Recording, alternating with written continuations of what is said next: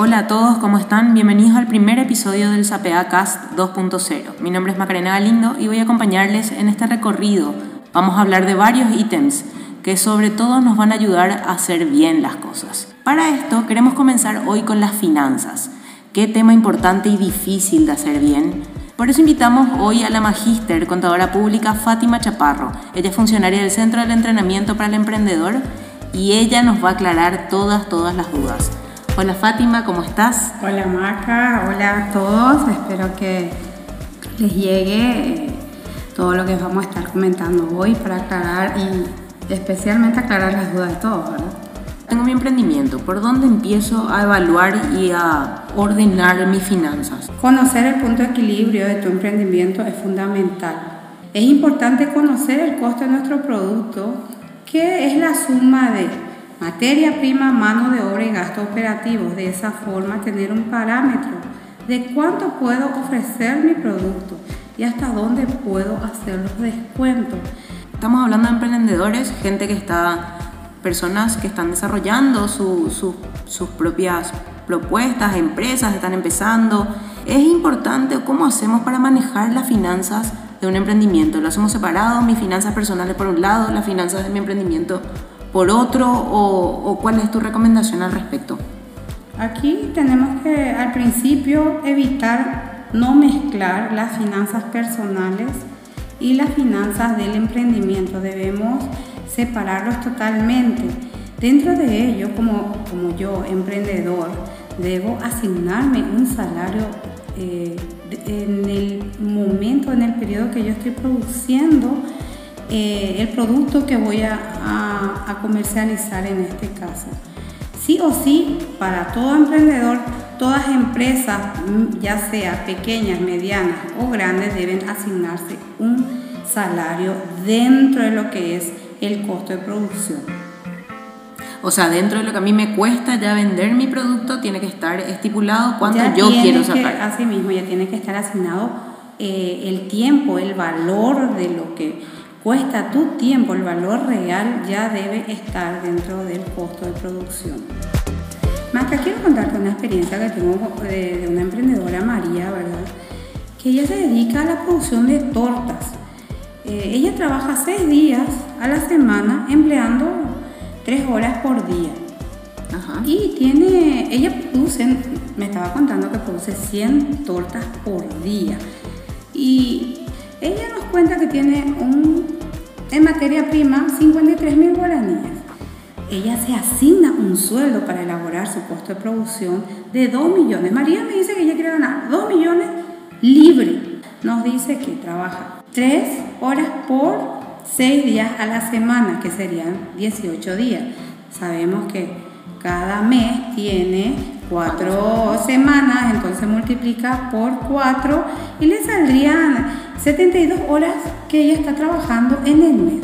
Entonces, ella, como se asignó 2 millones, divide por 72 horas y nos dice que está ganando por hora 27.778 guaraníes, donde ella también especifica dentro de su negocio que trabaja solamente 3 horas por día para elaboración, la elaboración de sus tortas. Multiplicamos por las 3 horas que ella está trabajando por 27.778 y ella está ganando por día 83.373 guaraníes. También nos dice que ella en luz, en agua y en, lo que es en puesta en valor, lo que ella, como ya está vendiendo su producto, está gastando 300.000 guaraníes. Divide por las 72 horas y le da un resultado de que ella eh, está invirtiendo eh, gasto operativo de 4.163 guaraníes por hora. Por las 3 horas que está trabajando nos sale un valor de 12.501 mil guaraníes. Entonces, el ejercicio nos dice materia prima más mano de obra más gasto operativo que ya está por día, porque todo reducimos de un mes a un día, ya que es materia prima de 53 mil guaraníes por día, más 83 mil 334 mil que ella ya se asignó como salario, más los 12 mil 500, entonces ella está tiene un costo de producción por día de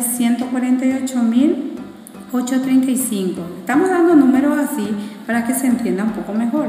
Esto, estoy aclarando, ¿verdad? Nos dice que ella a 2.000 está vendiendo. 100 tortas son 200.000 en el día. Entonces, ¿cómo determinar el costo de producción? Ya lo hicimos. Mano de obra, que ella se asigna un salario, más materia prima y sus gastos operativos. De ahí, lo que quiero recalcar, que ella ya tiene un punto de equilibrio de dónde basarse desde que tiene su costo de producción, cuánto puede vender su producto. Si no tenemos estandarizado, si no elaboramos planilla de cuánto estoy gastando en mi costo de producción y no estoy sabiendo de cuánto estoy vendiendo, no voy a poder determinar el precio, el costo real de mi producto. María está vendiendo 200 mil por día prácticamente le estamos restando nosotros los 148 mil 835 y nos queda una utilidad de 51 mil 165. Entonces, ¿qué pasa? María se asigna un salario, ella eso ya está juntando para pagarse en el mes de 2 millones eso sería lo que ella estaría utilizando para sus gastos personales. Claro. Y hay una utilidad de 51.165 que es la resta de 200.000 de su ingreso que ella contabilizó más su egreso nos deja 51.165 y eso es lo que ella debe volver a invertir para su producción. Por eso es necesario separar las finanzas personales y de las empresas. Con esa ganancia de su utilidad, ella puede duplicar su materia prima y producir el doble. Claro, porque si no, uno se queda sin capital para después poder trabajar y seguir eh, al mes siguiente o cada vez que necesite producir, te quedas sin plata. Si cada vez que cobras, vendes tus productos, usas otra vez toda la plata que ganaste, eh, se empieza a perder y empiezas a perder tu capital también, ¿verdad? Claro, ahí, es donde se desinfla en las empresas y no da rentabilidad. Y otra cosa, Maca, imagínate que ella está vendiendo en forma minorista, ¿verdad? A 2.500 las, las magdalenas, las tortas. Y vos venís y decís, María, quiero llevar las 100 tortas de vos. Ella ya sabe hasta dónde va. ¿Cuál es el descuento que puedo hacer? Ella te puede ella te puede ya eh, justamente bajarte y te dice, yo te voy a vender a 2000. ¿Por qué? Porque ya ella elaboró su costo de producción, donde dentro de su gasto operativo, ella ya, eh, ya de los 300 mil que ella nos puso, ella ya incluyó el combustible que le que también... Claro, todo lo que eh, Todos los gastos, combustible, en este caso, hasta el pasaje que ella tuvo que gastar para irse a comprar esa materia prima. Yo quiero aclarar algo y quiero dejar bien en claro que todo depende a veces de la forma que compramos también para que nuestro emprendimiento funcione. Qué importante. Sí, este dinero que a mí me sobra, no es que me sobra, es la utilidad que está teniendo, la rentabilidad por día, imagínate, por día yo puedo estar ahorrando. Ahora María está comprando, ya no le, su materia prima ya le está saliendo mucho más barato porque ella compró al principio del supermercado los 3 kilos de, harina leudante eh, 4.0 y ella ahora está comprando ya por bolsa.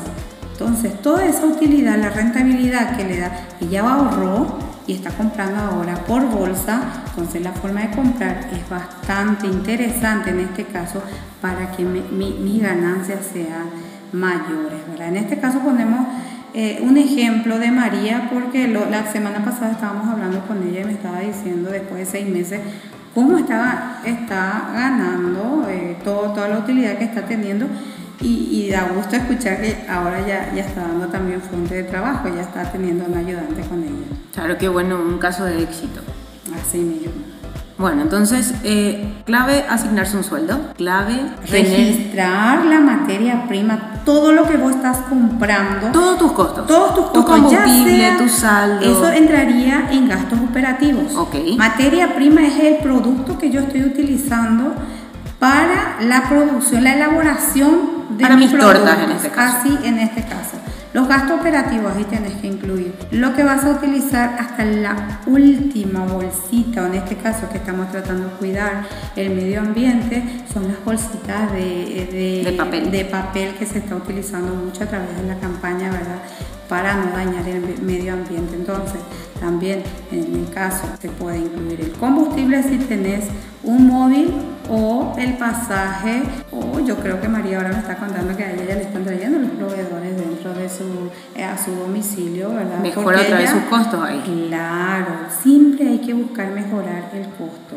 Pero lo fundamental es darle un valor a tu tiempo. Eso es lo que queremos recalcar eh, para poder manejar tus finanzas.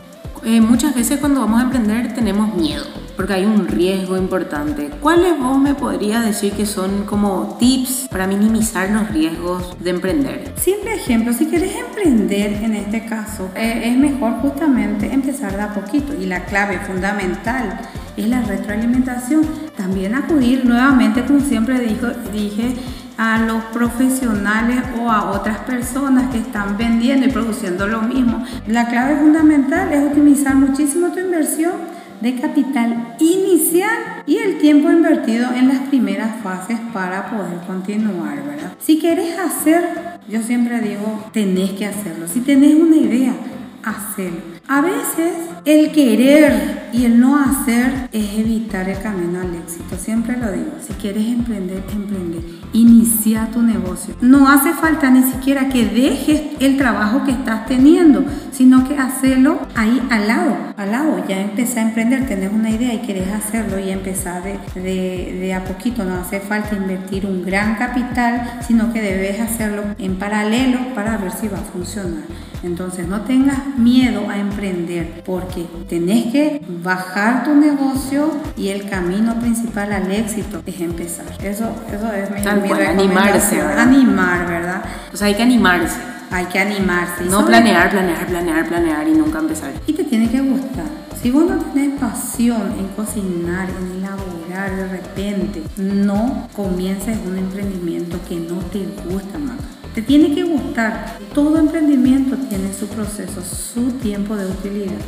Uno puede medir dentro de tres meses, así como estábamos hablando, tres a seis a un año, medir su, si va a funcionar o no, no al principio. Así que no nos decepcionemos jóvenes en este caso. Si no tengo rentabilidad en el primer mes, en el segundo mes, a guardar, porque tarde o temprano, a la larga, si soy perseverante en lo que me gusta y en lo que me apasiona, voy a tener ganas. Puntualizar de que el emprendimiento, para que pueda ser rentable y uno pueda hacer que funcione y que puedas ganar tu plata desde eso, tiene que ser dándole un valor al tiempo, puntualmente. Tiempo. Bueno, entonces, resumiendo, tenemos que apasionarnos por nuestro emprendimiento, tenemos que organizar nuestras finanzas, tenemos que asignarnos un sueldo, tenemos que contabilizar siempre todos nuestros costos, tenemos que anotar todo lo que gastamos. Todos tus ingresos y todos tus egresos.